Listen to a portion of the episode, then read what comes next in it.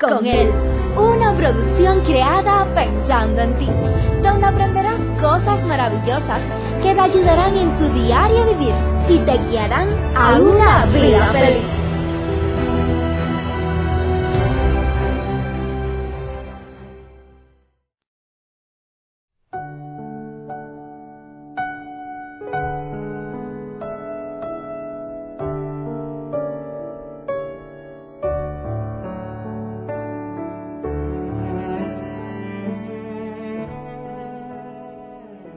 ¿Cuántas personas encontramos en este mundo que talmente pareciera que nacieron para sufrir? ¿Cuántas personas? Hay las cuales cargan consigo años de sufrimiento. Y la pregunta es, ¿por qué seguir sufriendo? ¿Por qué no soltar todos esos sufrimientos, todos esos problemas y poder vivir de una vida alegre, libre, una vida feliz. ¿Qué tal, mi agente? ¿Cuánto gozo hay en poder saludarles a cada uno de ustedes? Qué feliz me siento de saber que podemos compartir estos mensajes, compartirlo con personas de la gran mayoría de los países de este mundo personas de todos los continentes. Qué felicidad hay en mi corazón en poder ser de bendición para cada uno de ustedes. Quiero decirte que Dios te bendiga, que Dios bendiga tu hogar, que Dios bendiga tu familia, tu matrimonio, bendiga tus finanzas, bendiga tus hijos. Que la paz de Dios sea con cada uno de ustedes. Yo creo que a nadie nos gusta sufrir ya que una vida de sufrimiento extingue rápidamente los deseos de vivir. Hace algunos años conocí una señora la cual tuve el gusto de conversar con ella, una linda señora. Pocos días después de haber regresado a mi país, recibí la noticia que esa señora se había quitado la vida había ido al médico, allí el médico le diagnosticó que tenía un cáncer. Ella no soportó tener que esperar a ver el proceso en el cual iba a terminar su vida. El sufrimiento que le trajo esta noticia le impactó tanto que ella no pudo seguir aguantando más y tomó la decisión ella misma de terminar con su vida. ¿Cuántas personas también encontramos en la vida que talmente pareciera como que nacieron para sufrir?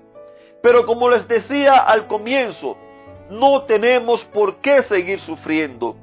El sufrimiento trae consigo dolor físico, trae consigo angustia emocional, social o espiritual, que lleva a una persona a sentirse triste, asustada, deprimida, ansiosa, sola.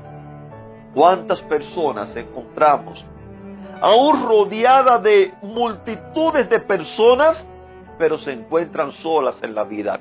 No han sido pocas las figuras de la televisión, de la cinematografía, no han sido pocas las figuras políticas, las cuales en algún momento de su vida a pesar de estar rodeado de personas, a pesar de estar rodeado de éxito, de galardones, de aplausos, ellas han manifestado cuán solas se sienten en la vida. Incluso algunas se han quitado la vida, otros han caído en depresión, otros han caído en las drogas, porque se sienten solos.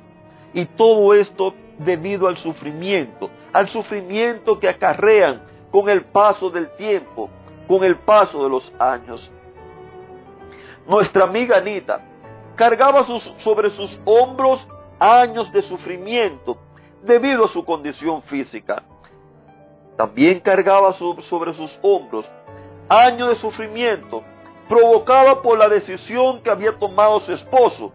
Y a esto se le sumaba el sufrimiento manipulado que le imponía su rival.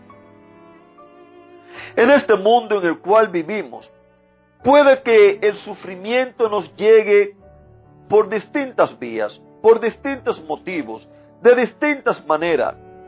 Nuestro amado Pedrito.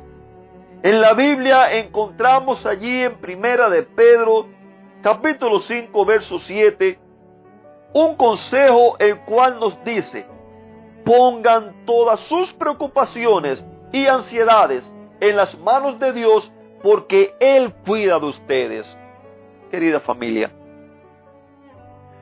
yo sé que en este mundo el cual vivimos no es fácil la vida. Es posible que haya personas que digan, se ve que usted no sabe lo que yo estoy pasando. Se ve que usted no sabe la situación la cual yo estoy teniendo. Es verdad que yo no la sé. Yo sé la mía. Yo sé las cosas que he pasado. Yo sé lo que estoy pasando. Pero permítame decirle que a pesar de los sufrimientos que han llegado a mi vida, he aprendido a hacer este consejo mío. He aprendido a poner en las manos de Dios todas mis preocupaciones, todas mis ansiedades. Hay personas las cuales cuando le hablo sobre esta temática me dicen, sí, yo te entiendo, pero cuando ponen el pero ya usted sabe, ya lo que habían dicho anteriormente, Simplemente, querida familia, lo que necesitamos es aprender a confiar en Dios. A cada una de ellas que me han dicho un pero, le he hecho la misma pregunta. ¿Qué has resuelto con preocuparte con los problemas? ¿Qué has resuelto con molestarte? ¿Qué has resuelto con amargarte la vida? Eso es lo que has hecho, amargarte la vida. No has resuelto nada positivo. Si un día resolvieras algo positivo, con preocuparte, con amargarte la vida, con afligirte, con pelear, con pasar noches de desvelo, si resolvieras algo positivo, entonces valía la pena. Pero el asunto es que con esas cosas lo que hacemos es hundirnos cada día más en un mundo depresivo, en un mundo de sufrimiento, en un mundo de agonía, en un mundo de soledad, querida familia. No fuimos creados para vivir de esta manera. Por eso es que nuestros cuerpos, nuestra mente, nuestro corazón no soporta el sufrimiento. Por eso es que no gozamos de la vida cuando la vida está llena de sufrimiento. Dios nos dice, Él nos aconseja, él nos invita para que pongamos nuestras preocupaciones en las manos de Él. Puede que usted se sienta culpable quizás porque parte del sufrimiento el cual está pasando haya sido inducido por usted mismo. Pero no importa, vaya a Dios, lléguese a Él, cuéntele sus problemas, cuéntele sus aflicciones, dígale cómo se siente y usted puede tener la seguridad que Él tiene cuidado de cada uno de nosotros. Nuestra amiga Anita, ella aprovechó la oportunidad del viaje y la fiesta en el templo para traerle a Dios su vida rota, herida y desgastada por los años de sufrimiento. Queridos amigos, no tenemos por qué continuar arrastrando los errores del pasado. Tampoco tenemos por qué vivir el sufrimiento ven y busca a Jesús. Busca una iglesia. Busca a alguien que te ayude. Escríbeme si quieres. Pero no te quedes sufriendo. El sufrimiento no trae nada bueno. El sufrimiento hace que los deseos de vivir huyan de ti. El sufrimiento hace que la alegría se convierta en oscuridad en tu vida.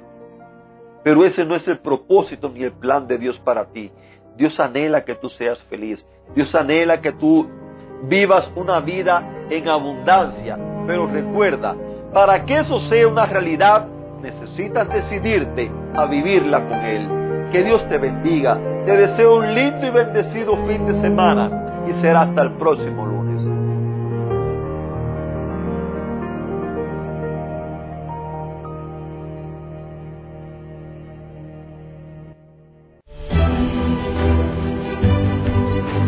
Te esperamos en una próxima edición.